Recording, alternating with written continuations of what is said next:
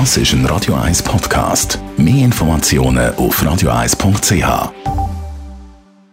Sprechstunde auf Radio 1, präsentiert von der Dr. Andres Apotheke Stadtlaufen. Pflanzliches Wissen aus der eigenen Produktion bei Sportverletzungen, Blasenentzündung und Energiemangel. Immer am Montag nach dem 10 geht es bei uns ums Herz. Und wenn es um Herzoperationen geht, dann redet man viel von Bypass-Operationen. Sascha Salzberg, Herzchirurg bis Wissablation. Was genau ist so eine Bypass-Operation? Also eine Bypass-Operation ist eine Operation am Herz, wo eine Umleitung gestellt, gemacht wird über ein verstopftes Herzkranzgefäß. Die Bypass-Operation ist die meistgemachte Operation überhaupt in den 1990er bis 2000. Die Herzchirurgen haben sich vor Arbeit überhaupt nicht können retten. Sie sind ist die meistgemachte Operation auf der Welt gewesen.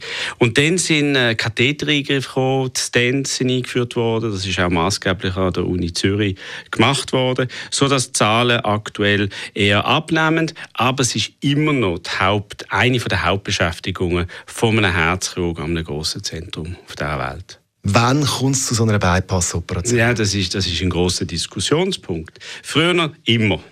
Bevor es die Katheter gegeben hat und Stents gegeben hat, hat man immer einen Bypass müssen machen, weil es keine andere Option gegeben hat. Heutzutage ist es natürlich ganz klar. Heutzutage werden sehr viele Patienten mit Stents versorgt.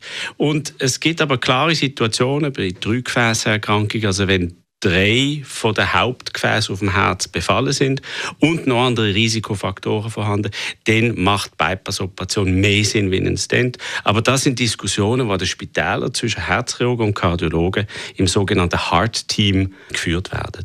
Jetzt ich, ich mich noch nie mit dem Thema beschäftigt habe, wie muss ich mir die, so eine Operation, so eine Bypass-Operation vorstellen? Also ist das eine Operation am offenen Herz oder ist das minimal invasiv? Es gibt sowohl als auch. Also meistens wird am offenen Herz gemacht über eine Sternotomie. Das ist eine, Öffnung im Brustbein vorne. Da wird der Brustkasten aufgesagt, weil das die einzige Möglichkeit ist, an alle Stellen vom Herz dran zu kommen. Dann macht man die Bypass-Operation mit Umgehungsgefäß. Das können Arterien sein oder Venen, meistens mit Arterien.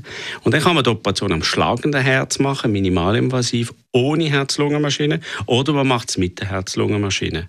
In bestimmten Situationen kann man auch den Bypass über eine kleine Öffnung unter der linken Brustwarze von 5 cm durchführen.